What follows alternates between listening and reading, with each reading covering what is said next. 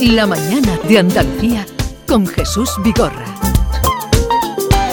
Y como ya les había anunciado, hoy recibimos la visita de Arturo Pérez Reverte. Arturo, buenos días. Buenos días. Bienvenido, ¿qué tal estás? Intentando enchuffar los cascos estos, a ver Pero si fíjate que llevamos bien. ya un rato y no te Sí, habíamos puesto. Es que, que, es que yo no sé si bueno, no, no, no, no. Bueno, está para enchufar los auriculares. Enchufado está. Enchufados están, ya Ya estamos estoy, ya estoy enchufados. enchufado. Bueno, ¿estás bien? ¿Te veo bien? Ven, sí, como siempre. Como siempre, en Sevilla siempre estoy bien. La verdad es que cuando yo aquí me da un- es una especie de subidón de optimismo. Anoche estuve tapeando por mis, por mis pastos habituales. Sí. Me tomé un borrachito, un vino de naranja, un tal, una carrillada de... En fin, lo que hago siempre, hice mi recorrido habitual y eso ya me da, me da, me pone, la verdad es que me pone muy buen humor, Sevilla me pone un buen humor siempre. Aunque ahora hay que avanzar apartando oleadas de iris, hay que ir abriéndose paso como por la selva, machetazos entre, entre turistas, pero aún así no han conseguido matar Sevilla todavía. Mm. La matarán como están matando todo lo que es Europa, pero todavía no la han conseguido matar. Sevilla sigue siendo una ciudad magnífica. Por ese amor tuyo a Sevilla, la Asociación de, Asociación de Hoteles, de Hosteleros y la Asociación de Empresas Turísticas de Sevilla te van a conceder eh, el título de embajador de Sevilla. Llevo años intentando evitarlo, pero al final ya no he podido, ya me han acorralado contra la pared los amigos, sí, sí, sí, sí. En cualquier caso, mm, todo lo que te hagan en Sevilla, merecido lo tienes porque Ay. me consta cómo tú hablas de esta ciudad, cómo cuando pones aquí el pie miras al cielo y dices, "Mm, qué suerte tenéis, Es los que vivís aquí. Lo agradezco mucho, sí, pero es que soy muy... ya- Lo que es que, bueno, que, que- lo que es que, que me parece excesivo, ¿no? Pero bueno, pero mejor de Sevilla, pues nada, de acuerdo, encantadísimo. Es una ciudad que, como sabes, que la quiero mucho y bueno... Y además pues, estamos esperando el siguiente letras en Sevilla para el año que viene. Ya Sí, para- vamos, sí, eh, no viene por el libro, viene porque mm, Eh. nos juntemos para hablar de letras en Sevilla. El problema final es el título de la última novela de Arturo Pérez Reverte. Apareció no hace un mes, fue el 5 de septiembre, y ya está coronando las listas de los libros más vendidos en nuestro país. Está ahí, este fin de semana las listas te coronaban. Pero mm, después de 25 novelas, tres de la serie Falcó, siete libros de La Triste, ¿por qué has querido probarte ahora en la novela policíaca? Bueno, cada novela es, es un desafío diferente. O Si hiciera siempre lo mismo me acabaría aburriendo.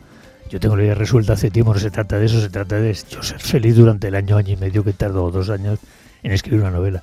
Y esta vez ese tema no lo había tocado. ¿no? Había, vi que había una saturación de novela negra, algunas muy buenas, otras no tanto.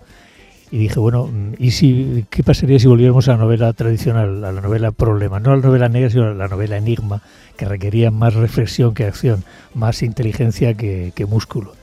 Funcionaría hoy para un publicador que ya he visto mucho cine, mucha tele. Entonces, jugando con todo eso, dice, bueno, voy a hacer un experimento y a ver si una novela como la de antes funciona para un público de ahora. ¿no? Utilizando el canon clásico, pero para un público moderno. Y bueno, hice ese y, bueno, y ahí está. Estoy contento, quedó bien. Y la respuesta está siendo Bueno, estupenda. No me puedo quejar. Eh, una novela detectivesca de la que vamos a hablar, pero mm, creo que lo primero es que nos pongamos en situación.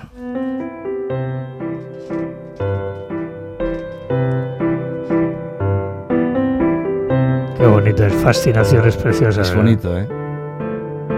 Tan elegante. Hemos estado buscando un pianista, pero no he encontrado para que lo hubiera hecho en directo.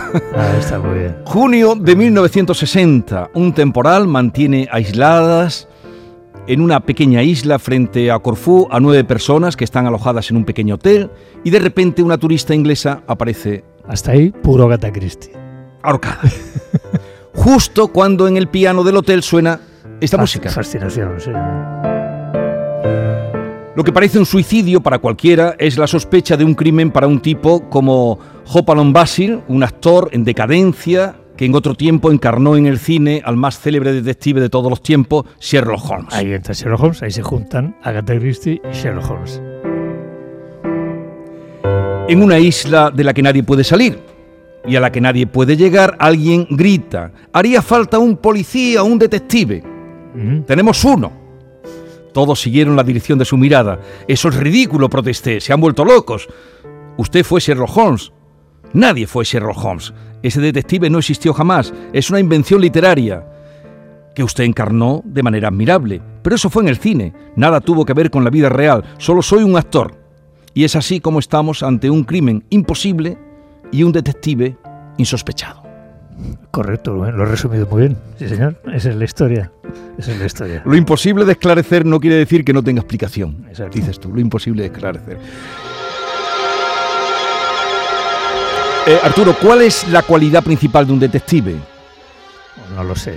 ¿Cómo que no lo sabes después de 300 páginas? No, yo solo soy un novelista. Lo que hice fue, bueno, yo quería contar una, una novela, una novela, como he dicho antes, canónica para un público de ahora, ¿no? Jugar además con lo que el público sabe, es decir, el público de antes que leía estas novelas problema novelas de crímenes imposibles o de cuarto cerrado era un público ingenuo, digamos, no tenía la enciclopedia audiovisual que tiene el de ahora. El de ahora ya ha visto mucha tele, mucho, ha leído mucho, ha visto mucho cine, entonces yo quería jugar con lo que el lector de ahora sabe, es decir, bueno, tú crees que sabes, pues voy a hacerte trampas con lo que sabes, una especie de, juego de partida de ajedrez entre el autor y el lector, más que entre el detective y el, y el asesino. Y entonces lo que hice fue recurrir a, los, a todos los resu- resortes canónicos del género clásico, ¿no? Saqué sin ningún tipo de rubor ni sin, ni- ninguna contemplación todos los grandes maestros, Eric Queen, Agatha Christie, todos ellos, eh, eh, C.S. Van Dyne, todos. Y fui tomando trucos, mecanismos narrativos, trampas, recursos para construir un artefacto que funcionara, ¿no? Y bueno, y ahí está la cosa, esa fue la... Así que los detectives, no sé, lo que he hecho ha sido, digamos, parasitar, depredar a los, a los que sí sabían, los que sí sabían. Bueno, tú planteas aquí un juego mm, para liar al, al lector. Tú dices que la novela está llena de trampas, realmente algunas hemos cazado, supongo que no todas, pero algunas hemos cazado No, trampas. pero que incluso cuando cazas las trampas, crees que las has cazado y justamente es otra trampa que tiene otra trampa, como la muñeca rusa, sí. Porque eh, dices tú en un momento de la novela, todo puede utilizarse para mentir. Bueno, no dices tú, dice el Ah. personaje. Y usted me dio las claves. El duelo en una novela policíaca no es entre el asesino y el detective, sino entre el autor y el lector. Exacto. exacto. Y eso lo, a lo largo de la novela se va De eso reiterando. estoy, estoy convencido más. Y es así, es así. De hecho, construye la novela sobre eso. O sea, la- la toda la novela es un decir, crees que sabes, pero justamente con lo que sabes te voy a engañar. ¿no? Y bueno, y, y además hice una cosa para, para asegurarme, hice una cosa, fue a la editorial le mandé el- el- la novela sin el, sin el último capítulo. Lo mandé. a ver si, a ver si- y nadie en la editorial, nadie resolvió el problema. Entonces eso me hizo sentirme seguro, entonces le mandé el último capítulo ya y digo, "Ah, Dice, ahora ya podéis Qué publicar. cabrón, qué cabrón. Entonces se publicó y ahí está. ¿no? Ahí está. Porque, por otra parte, eh, aunque tú dices mando mm, para ver si lo habéis cazado, tú dices, tus personajes dicen que eh, en una buena novela, problema, eh, el enigma debe estar a la vista.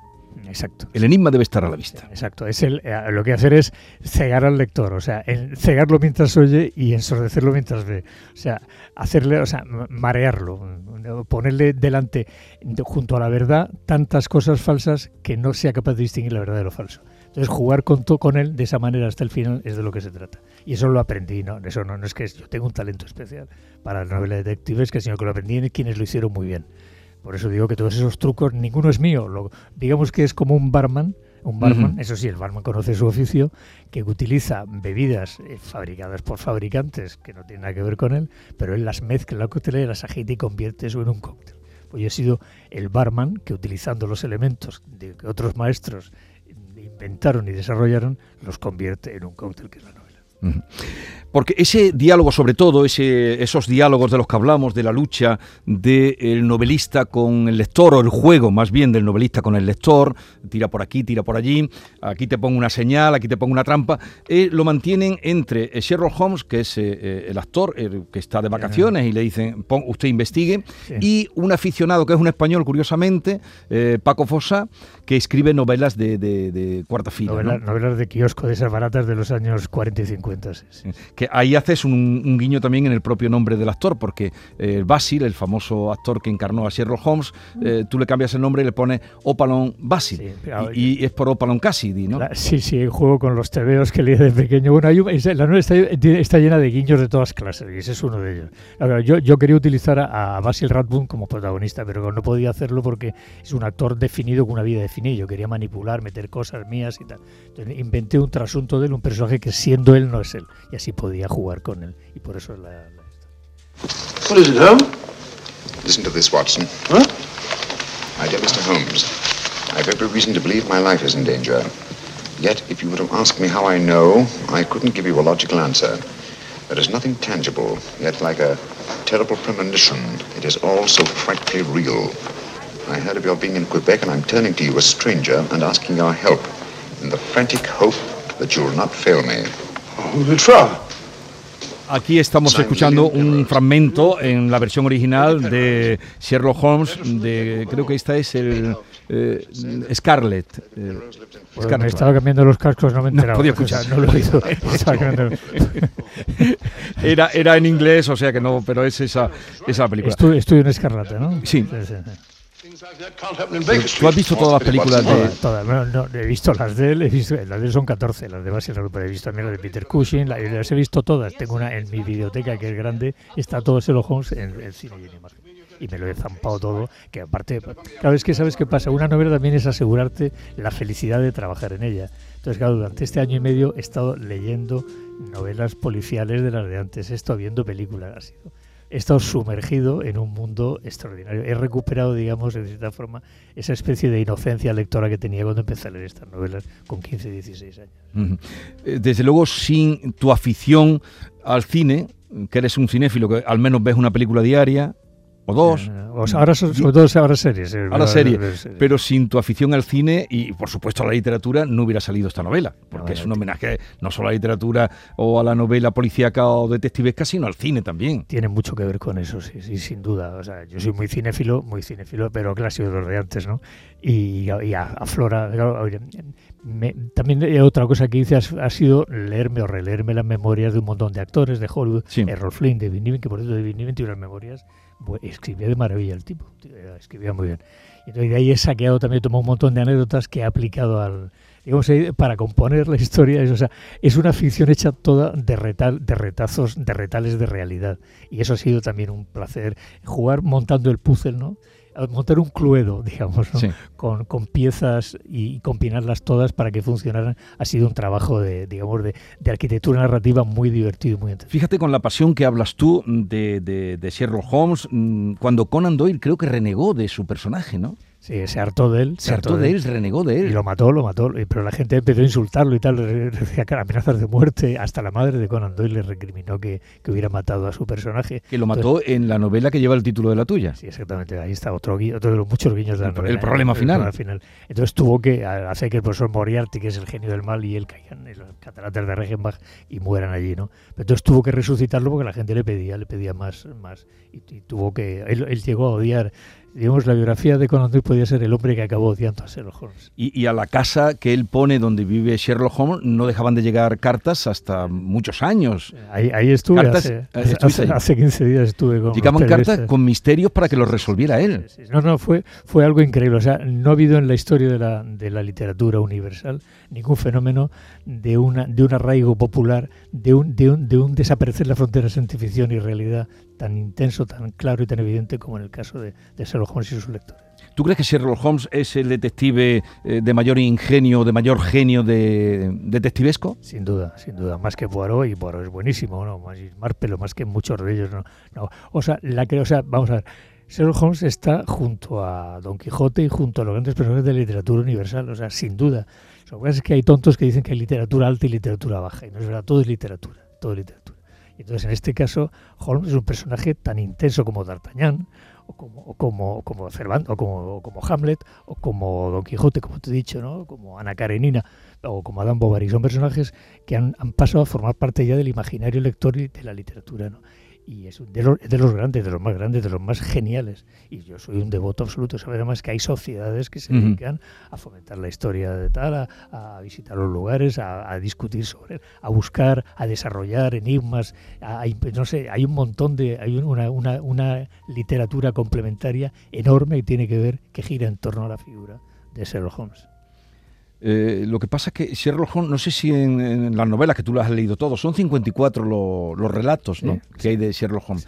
Mm, Para el amor no era muy dado, ¿no? Para... Holmes dice. Sí, No, él, él- él- la única mujer que. todo era su- el cerebro. No, todo era el cerebro. No, él, él lo dice, dice, soy una, soy una, como dice, soy una máquina Watson. Todo en mí es, todo en mí es cerebro, dice, ¿no?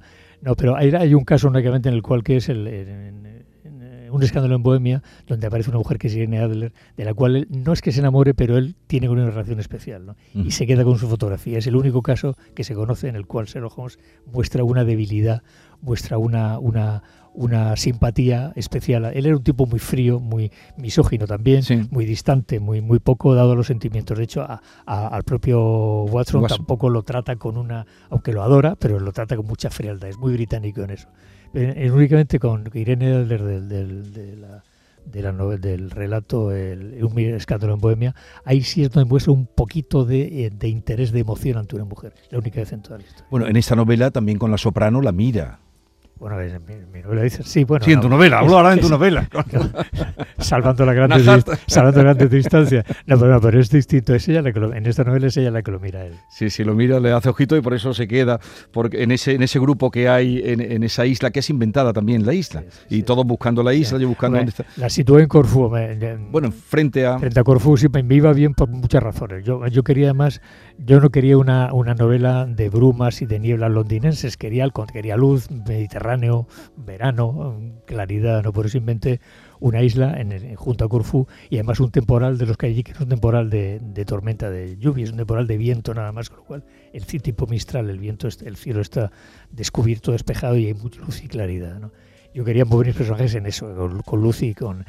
Y, porque yo no era la pregunta. no, eh, lo de la isla que habías eh, Ah, bueno, situado entonces, que, entonces- entonces que busqué, no existe. busqué una isla imaginaria junto a Corfú y la des- fui allí a Corfú a buscar los sitios, a mirar y bueno, y que un lugar adecuado y, lo, y bueno, ya está, me metí a la isla. ¿Quién fue el primer detective de la literatura? El, el, el- el de Edgar Allan Poe, el de, el de Dupin, el de, el de la, el del crimen de la calle Morgue. Sí. Bueno, no, perdón, no, no, no, esa es de literatura policial oficial, pero te- si te vas hacia atrás, tienes al profeta Daniel que en la Biblia descubre que los sacerdotes se comen la comida, tal. Tienes, eh, tienes a, a Edipo que tiene Sí, que averiguar. que tiene que averiguar. Que resulta que se entera que ha matado a su padre y se acostó Sí. con su madre. Tienes, eh, bueno, incluso cuando dice, eh, cuando dice Dios en la Biblia, dice, ¿quién se ha comido la manzana? Ya es el primer misterio. Pero tú hablas aquí de Ulises. Sí, Ulises también. Ulises. Hay un montón de enigmas en, la, en la- el Ayas de, El Ayas. el Ayas. Hay un montón, digamos, de enigmas en la literatura que, que ya son policiales, ¿no? Pero donde cuaja como género policial es con los crímenes de la calle Morgue. que es el antecedente de Sí, sí, Don directo, donde bebe también Don Alcoy. Sí, eh. sí, bebe de Po, de Gaborío, sí, y él lo reconoce también. Pero ¿qué tienes tú con Ayas? Que también en el asedio aparecía Ayas. Bueno, eh, hombre, yo tengo una formación, digamos, de griego y de latín, que yo estudié griego y latín y traduje mucho y leí mucho cuando era jovencito. Y todavía lo, y todavía lo hago. Entonces, claro, me quedó el teatro clásico. Además, cuando uno se pone a mirar el teatro clásico griego, eh, griego sobre todo, se da cuenta de que todo lo que ahora, todos los problemas narrativos de ahora ya estaban entonces. El- la venganza, el tesoro, el, el adulterio, el incesto, el, asesinato, todo está ahí, todo está en la literatura griega ya. Pero bueno, entonces, Ayas me gusta mucho porque ahí es donde aparece Ulises mirando las huellas de, Sí, del que va dejando en la arena. En la arena. En Y eso, yo, yo de jovencito, yo leí Ayas muy joven, ¿no? tendría, no sé, 16, 17 años. Y eso del, de- del guerrero que está mirando las huellas en la arena de un asesino, ¿no? Y, y me quedó marcado en la... Y, y- y a- ahora, ahora, esta edad... Ha aparecido, pero en el asedio también aparecía. Apareció, sí, sí. Oye, ¿qué tiene de detective un escritor? Bueno, tiene, tiene, tiene algo porque en realidad un escritor del tipo de escritor que soy yo, hay Sí. muchos tipos de escritor, ¿no? Pero bueno, tú vas por la vida mirando, busca, yo voy buscando, yo voy, yo veo una persona, intento averiguar qué, en qué me puede ser útil como material narrativo y para eso tengo que estudiarla. Miro sus manos, sus uñas, su pelo, su barba, su, su cuerpo, su- su- sus piernas, sus manos, sea hombre o mujer, sus ojos, y de ahí deduzco. Puede equivocarme o no, pero yo estoy sacando conclusiones. Yo he hecho a mi zurrón lecciones que tomo de la gente que miro. Entonces, un, de- un, un- novelista, del tipo de novelista que soy yo, va por la vida como un detective, intentando averiguar. Después, a lo mejor, como digo, te equivocas y no tiene nada que ver con la realidad, pero te vale, ¿no? Esas, esas deducciones que extraigo de la gente a la que, que me rodea, las utilizo después para mi novela. Por eso nunca, nunca hay que buscar en una novela un personaje crudo. Nunca llevas nada en crudo a la novela. Todo lo tienes que cocinar antes. Es que fulano, no, no, no, no se equivoque. No, no es fulano, no es Jesús Vigorra. Es que yo he usado a Jesús Vigorra y es un personaje que apoya a Jesús Vigorra, pero no es el nombre, lo busque en mi novela. ¿no? Eso, eso es un poco, digamos, la literatura. Bien, me acompañan, como siempre que vienes por aquí, mis compañeros todos con la novela leída. Eh, Norma Guasaúl, eh, ¿ha saludado ya a Arturo? Sí, pero bueno, lo saludo ahora públicamente. Me alegro de verte. Estás fantástico. Bueno, hago lo que puedo. Eh, Tú- Tú, David, tú estás fantástico. David Hidalgo. Me esperaba lo mismo. David Hidalgo, Buenos días, hola, Arturo. que Hola, ya, David, ya lo conoces. Y Bea Rodríguez, Hola, que ¿qué se ha tal? incorporado Hola, este año. Bien, ahora vamos a charlar todos contigo y, y seguimos hablando de El problema final, última novela de Arturo Pérez Reverte. Por cierto, publicada en Alfaguara. Toda tu obra está publicada en la misma editorial. Toda no, pero de mis Pero- 33 novelas, 30 están en... Soy fiel, soy un hombre Eres leal. leal. Leal, sí, sí. En el año 90 entré en Alfaguara y bueno, y, ahí sigo, ahí sigo. Es que no tengo ningún motivo para ir Pero de eso hay muy pocos escritores. Allá cada, cada cual tiene sus, sus métodos, ¿no? Yo, mi el método es la lealtad. Yo sí, con alguien estoy bien, me tratan bien, son amigos míos, ya después de tantos años, mira, ahí podrían de Gerardo Marín, que es como mi hermano desde Sí. que publiqué Reina del Sur. Y, y ¿por qué voy a cambiar si gente con la que estoy a Bueno, gusto? por- la gente cambia por una oferta, por que se Tiene- quiere comprar un piso. te- en- no, por, pero Planeta, he tenido ofertas, ah, pero No, ya sé que- ofertas has tenido. pero, pero, pero, quiero decir, mira, en cuanto a dinero gano lo mismo en, en- en una editorial que en otra. Y en cuanto yo prefiero estar a, a gusto con gente con la que he conocido, la que estoy bien. Le das mucho valor a la lealtad. No, es que es el valor. O sea, es, es que mm, o sea, yo puedo perdonar en la vida cualquier cosa, cualquier cosa. Todo es comprensible en el ser humano, pero la deslealtad no lo es. ¿no? No, es lo único que no perdono nunca. Y por eso amo tanto a los perros, porque los perros son justamente el símbolo de la lealtad. De- de- me- me- lo que me emociona es la lealtad, justamente. ¿Y qué crees que es más difícil mantener, la lealtad o el amor? La- la- el- la- de mantener difícil la lealtad. La lealtad. Eh, ahora seguimos. El amor también es una forma de lealtad, por cierto. Sí. De eso podemos hablar otro día. Vale. Pero la pregunta sería la lealtad o la fidelidad, que es que ahí ya Son cosas debate. diferentes. Eso ya, eso ya os lo dejo a vosotros. Esta es La Mañana de Andalucía con Jesús Vigorra, Canal Sur Radio. Y hoy con Arturo Pérez Reverte y la novela El problema final, homenaje a Conan Doyle, a Agatha Christie, al cine, a la elegancia de su padre. También, ¿no? Tú lo has dicho. Mi padre tiene que ver mucho con eso, sí, lo he dicho fuera del micrófono. Bueno, pero no sé. Sí, sí, sí, sí. Bueno, sin destripar la novela, no le gusta la palabra vigor spoiler. No me gusta la No, palabra no, por spoiler. eso no la digo. Ni al señor Por eso académico. digo no. destripar, Es pero que- no tendrá En español es destripar. destri- De Ah, toda la hombre. vida, de toda la vida. La he elegido. Vamos a ver, es una novela situada en 1960, Sí. A tal, sin tecnología, a tal punto que un reloj eh, eh, analógico hubiera destrozado su argumento. Se siente, te sientes más cómodo escribiendo sobre en un mundo donde no hay tecnología. Sí, en mis novelas no hay teléfonos móviles ni cosas de esas, no, no, no. Es que ahora todo se soluciona con, con hackers, con tal, con satélites, con drones, y eso es, muy- eso es de lo más vulgar. Prefiero este tipo. Por eso mi novela mm, te- tenía como límite el año 60, que es hasta donde todavía se podía funcionar con métodos antiguos. Y ese, ese, ese tono, esa manera de hacer las cosas pretecnológica actual tiene una elegancia y una gracia y un, y un- eso que no. Por eso preferí, prefiero moverme en ese territorio, narrativamente hablando, quiero decir. Arturo, página 67, el protagonista Hopalong Basil cuenta que una vez se negó a firmar un autógrafo porque le pedían que firmara como Sherlock Holmes porque ni siquiera esos fans conocían su verdadero nombre. ¿A ti te ha pasado que te hayan parado personas que no sabrían decir ni siquiera el título de una sola de tus novelas porque te han visto en la tele o algo? No, y gente que no sabe ni cómo me llamo. Y te paran, ¿no? Sí, sí, oiga, usted es famoso. Bueno, no sé. Usted, pero usted es famoso, ¿verdad? Sí, bueno, no sé, sí, salgo tal. ¿Una foto? Bueno, hago la foto. ¿Quién más. Pero no has hecho como Sherlock Holmes, no le has No, no, preguntado, no, oye, no. ¿te sabe una de mis novelas? yo no he sido, no he sido, no he sido, nadie puede decir en la vida, nadie, llevo en esto 35 años, o ni antes era reportero, también era, razonablemente conocido, que he sido con el grosero ni, ni descortés. Y que Nunca, firmes como el jamás. atistre. A la triste. No, lo que sí he hecho una vez es firmado novelas con nombres de otros. Eso sí, porque a veces me han dicho, oiga, usted Javier Marías. No, lo- digo en serio, lo digo de verdad, ha pasado de tal. Y yo, "Ah", y yo, con mucho gusto, mira, Javier Marías tal, un saludo tal, y ya está. No, ¿Qué más da? No pasa nada, no pasa nada, eso me ha pasado.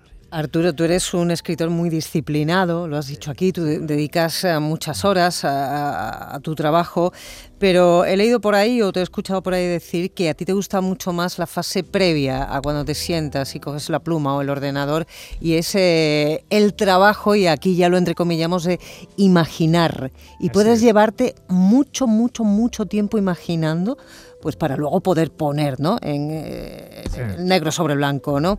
Eh, todo esto sin vivencias eh, también sería un poco difícil, ¿no? ¿Qué porcentaje de vivencias tuya hay en tu imaginario?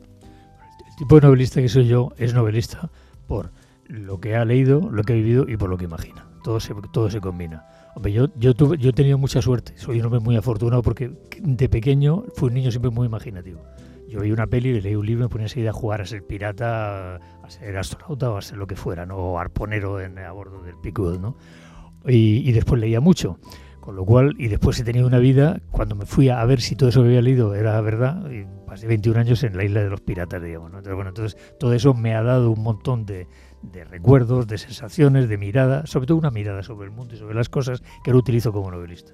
O sea, yo no me baso solamente en mi imaginación, me baso también en, en mi memoria. Lo que es que no me llevo nada en crudo, como decía antes, yo no me llevo un episodio de la guerra del Líbano a una novela de estas, pero la mirada que la guerra del Líbano me dejó, la forma de ver al ser humano, en sus flaquezas, sus heroicidades, sus canalladas, todas esas cosas me han valido para yo construir ahora mi mundo, mis personajes. Entonces, aunque no está de una manera explícita en mis novelas, sí mis novelas se alimentan, se nutren o se apoyan en esa vida que llevé. Pero sí que se nota, Arturo, cómo te has divertido. Yo como lector he visto que has utilizado en Los Crímenes para hablar de las cosas que te gustan, del cine, ¿no? Salen ahí eh, Humphrey Bogart, Claro. eh, Greta Garbo, de literatura, de esos diálogos que tiene el detective con Fauchard, pues ahí sacas tú a Conan Doyle, a Agatha Christie, es decir, te has divertido. Es que, vamos a ver, es que para mí una novela también es jugar. Te- Yo soy un niño que juega. Soy, tengo 72 años, haré 72 años el mes que viene. Pero yo sigo jugando. Yo de pequeño, y como he dicho antes hace un momento, yo jugaba y sigo jugando. Una novela es jugar, es disfrazarte de. ¿De qué? De asesino, de detective, de francotirador, de, yo qué sé, de, de marino del siglo XVIII, de lo que sea, ¿no? De, de- de- de astronauta, de, de revolucionario mexicano. Entonces, la palabra jugar fue fundamental. Yo escribo novelas porque necesito seguir jugando.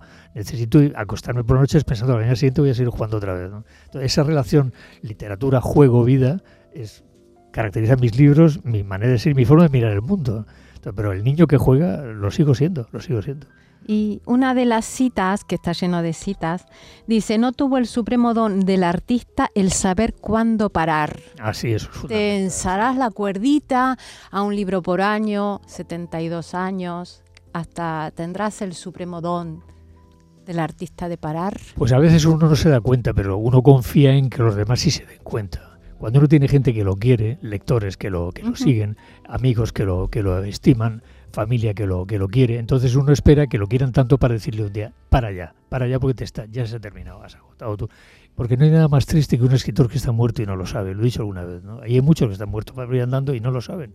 Los oyes hablar y tal, y dices, no, pero ¿para qué? No te moleste, déjalo, ya has terminado. A todos nos va a llegar, a todos nos va a llegar, a ti te llegó ya, ¿no? Para, déjalo, no hagas el ridículo, ¿no? Yo espero, lo, que más miedo me da es perder los papeles al final, hacer el ridículo. Una, las agonías malas terminan estropeando vidas hermosas, muy a menudo. Mi vida ha sido estupenda, una, una vida privilegiada.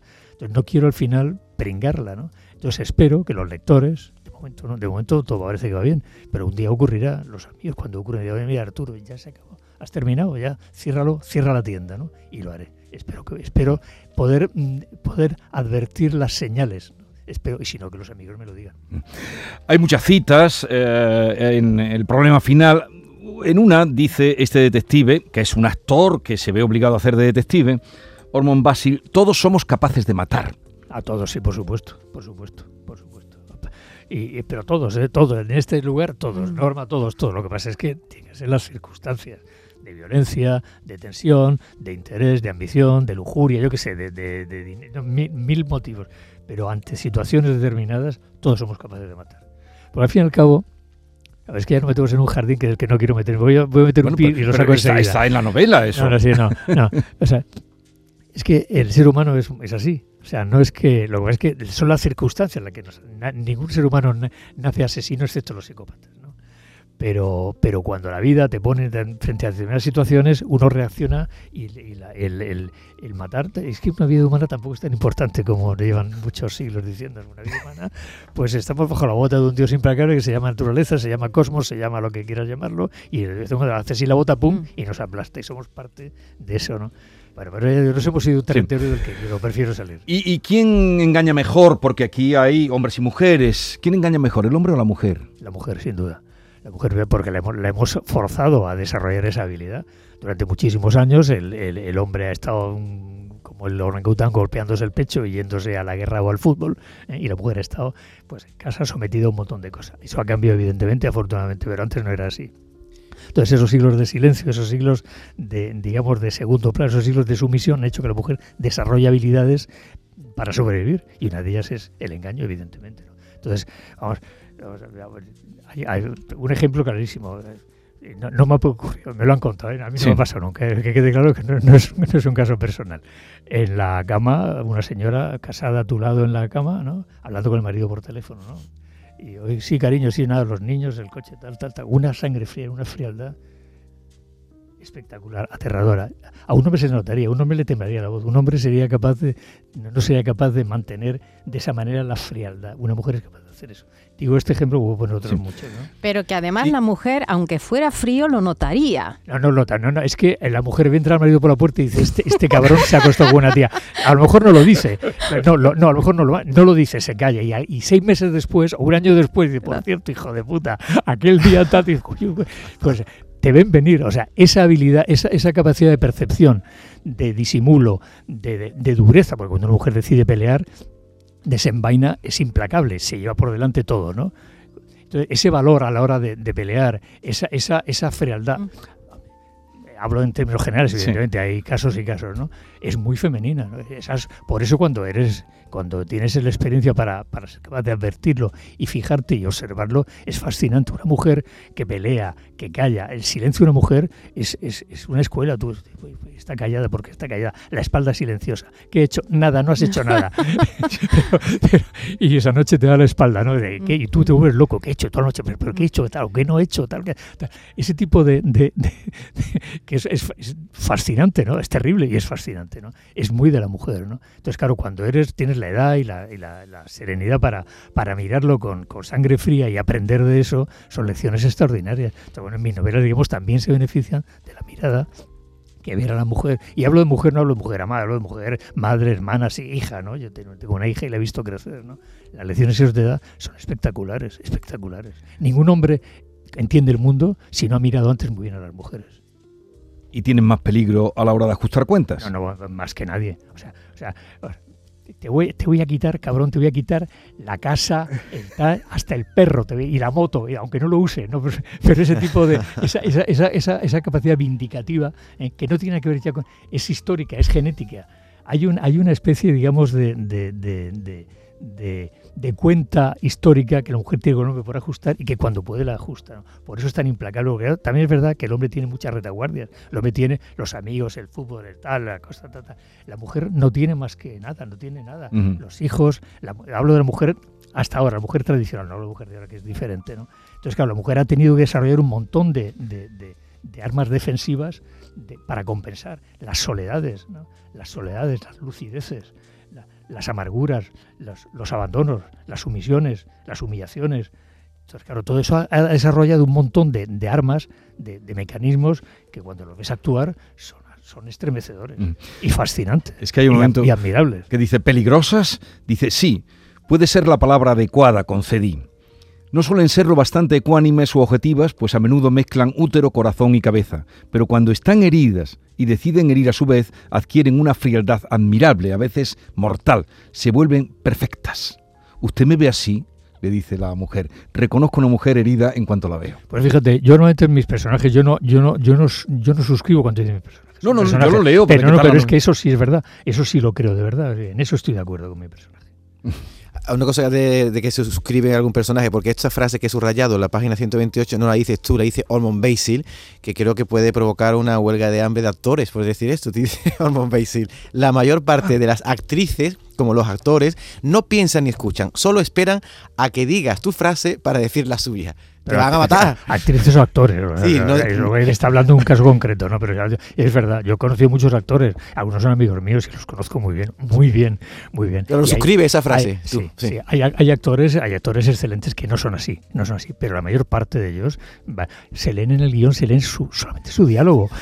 Les importa un carajo lo que diga el otro. Les da igual la historia, es su diálogo, ¿no? A ver, y, eso los, he visto, entonces están ahí pendientes de decir lo suyo, ¿no? Y da Eso es muy cierto, es muy cierto pero bueno, pero hay también actores excelentes que no hacen eso, pero buena parte de ellos sí lo hacen. Volviendo al tema de, los sexos, Arturo, eh, y al tema de matar, al tema de asesinar, aquí se asesina con clase, con clase en este tipo de novelas en la que tú has escrito. ¿Quién puede tener más clase a la hora de quitar a alguien de en medio? ¿Un hombre o una mujer? ¿O es in- indiferente? Nada, eso es indiferente, es indiferente. La- la- eso no, igual que hay crímenes vulgares y crímenes elegantes. ¿Puede ser tan sangriento y tan Ah, sí, descuartizador a una mujer como Abs- un abs- absolutamente, absolutamente. Todo pone la Hombre, es evidente, una señora de que sale en el Ola, ¿eh? por decirlo de alguna manera, no te crees que sea capaz de matar a un hombre a hachazos. Pero yo, con- yo estoy en lugares que no salen en el Ola, ¿no? Estoy en lugares donde las mujeres pueden matar a un hombre a hachazos perfectamente, ¿no? Y más incluso no lo matan porque no pueden, pero lo harían si pudieran, ¿no? Bueno, vamos al cuestionario. ¿Cuántos cuestionarios le has hecho ya, Eh, Arturo? Cada vez que ha venido. ¿Y los tiene, Cuidado, guard- los tiene cuidado, guardados? Cuidado, cuidado conmigo, Norma, ¿eh? Cuidado. Sé, sé dónde vives en todos los sentidos. ¿eh? O sea, cuidado conmigo, cuidado conmigo. A ver qué no, pregunta. no, no, no te temo, A no ver. te temo. Mm, señor Pérez Reverte, le voy a someter un breve cuestionario que en ¿Eso, honor- ¿Eso no te tenemos una invitación? Eh, vamos a ver si después del cuestionario se sigue riendo también. Que en honor a su libro El problema final he venido a denominar cuestionario criminal. Criminal, qué criminal, tu estilo, tu flow, baby, ¿Existe el crimen perfecto? En los novelistas. En la realidad no. Entonces, ¿qué hace que un 10% de los crímenes eh, la inutilidad policial? No Incompetencia, incompetencia policial. Si por mala, mala mano del demonio se cometiera un crimen en su entorno, ¿qué le importaría más? ¿Quién lo hizo, cómo lo hizo o por qué lo hizo? Si es en mi entorno, quien lo hizo, evidentemente. Pero si es en otro entorno, ¿cómo lo hizo? En eso soy más bien observador, más bien frío observador.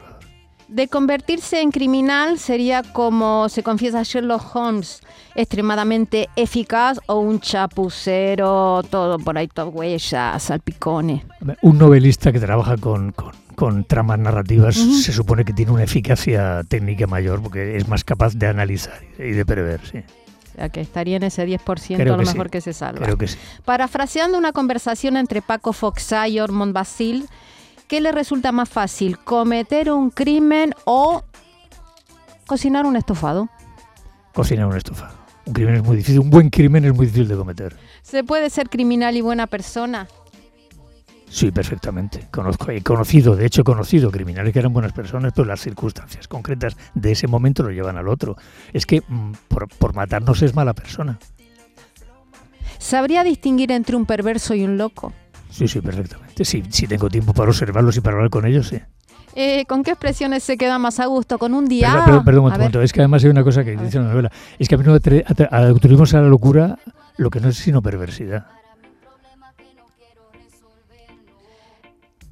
Adelante. ¿Con Sin qué palabras. expresiones se queda? Es que me quedé ahí pensándolo. Pausa y estaba valorativa. diciendo, ¿dónde lo ubico? ¿Dónde lo ubico? Lo ubiqué. ¿Dónde, eh, eh, ¿Con qué expresiones se quedaría más a gusto? ¿Con un diablos? ¿O por Júpiter, que en la novela figuran? ¿O con un joder, moño? Depende de las circunstancias. No me imagino a mi padre diciendo joder moño, por ejemplo, ¿no? Pero a mi padre sí me lo imagino diciendo diablos o... Por Júpiter no, eso es muy inglés, pero bueno, pero de lo- no. hay gente a la que no le imagino con un exabruto y una palabra dura en la boca. ¿no? ¿Se convertiría en un Moriarty de la Real Academia? ¿Se convertirá, acabará...? Intento serlo lo más que puedo. Eh, Yo haciendo amigos como si me incluso en la academia. Intento ser Moriarty de la academia. No que me dejan. Que Moriarty es el que acaba con Sherlock archienemigo Holmes. de- El archienemigo. Sí, que al final... ¿Es imposible o improbable que usted lo silencien estando vivo? Es improbable. Posible es todo. Si fuera real un fin de semana en Utacos, sin temporal, o una tarde de lectura en el 221B de Baker Street. Los dos son inventados, no Sí. sé dónde habrá estado. No, en Baker Street. O sea, me encantaría estar sentado allí en un rincón de la alfombra escuchando hablar a Holmes y a Watson. Eh, dice Ormond, el azar es más frecuente que el orden. En su vida, ¿qué predomina, orden o azar? Eh, intento mantener el orden en el azar. O sea, soy consciente del desorden del cosmos, lo soy consciente y por eso justamente mi vida es una continua lucha por mantener cierto orden en el caos. Intuición o reflexión, también presente, mucho en el libro. Ahí las- yo, yo soy más intuitivo que reflexivo, pero bueno, intento, intento, refle- intento corregirme cuanto puedo. Y en el estudio Escarlata, y ya acabamos, el doctor Watson evalúa las capacidades de Sherlock Holmes porque se da cuenta de que no sabe qué es la teoría de Copérnico. ¿Mm? Entonces, Yo creo que, que Holmes le tomaba el pelo a Watson en ¿Sí? eso. Sí. Se estaba cachondeando de él. Pero bueno, ¿Y la pregunta? la pregunta es, ¿lo evalúa voy con la evaluación. Por ejemplo, según Watson, Sherlock, cero patatero en filosofía. Usted, filosofía. Punto S. Razonable, Astronomía, razonable, política, razonable. botánica. Cero. Nada de venenos y estas cosas. Él tampoco, ¿eh? Nada más que de venenitos. Y ya está, Normita. No, no, no, le voy a hacer dos más. Venga, rápido. Eh, geología, ¿sabría distinguir la arenita de Cádiz al barro de... No. de la pa- la- Cero, de- cero. Analfabe- Cero. Analfabeto total. Bueno, pues anatomía y acabamos. No me anatomía, no. de eso tengo conocimientos bastante intensos. Ahí lo Me dejamos. alegro por usted. y, y yo por usted. Bueno, Arturo Pérez Reverte, eh, a partir de ahora, cuando marches, tengo aquí una isla también ficticia, la isla de Girilandia, que he reunido unos guiri, y entre ellos está ese, este señor que tú Pasa, conoces. chaval, ¿cómo estás? Buenos días, señor Arturo. ¿Quiere ¿Cómo- tiempo? ¿Cómo estamos? Qué alegría. súper bien, aquí andamos. Digo, a ver si se queda un ratito con nosotros para por lo menos charlar con él un rato y... Me han dicho que eres una estrella de la radio.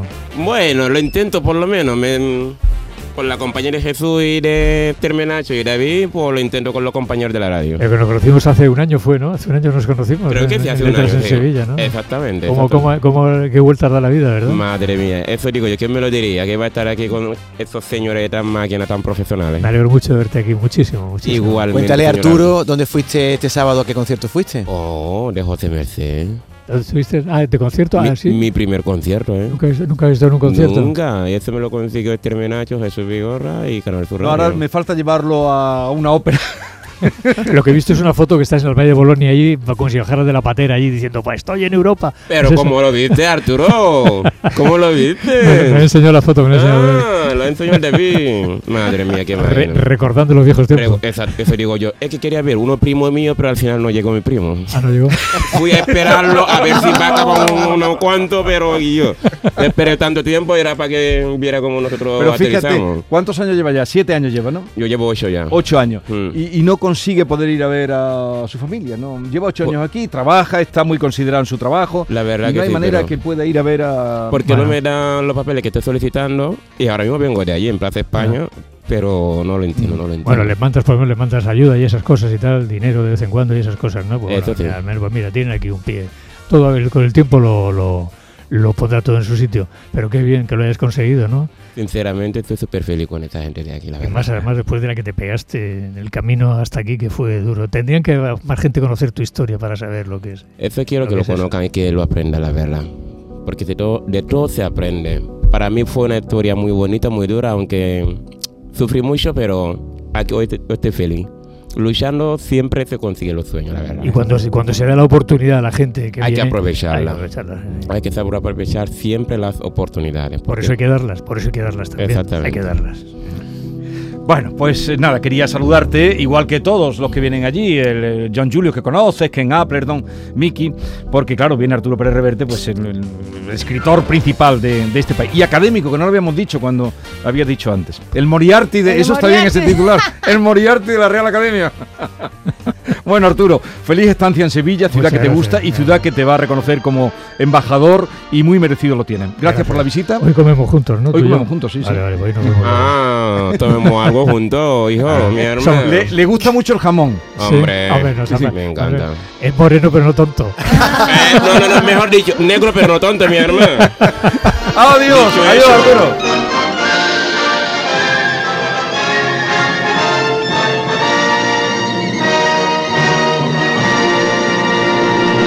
Esta es La mañana de Andalucía con Jesús Vigorra, Canal Sur Radio.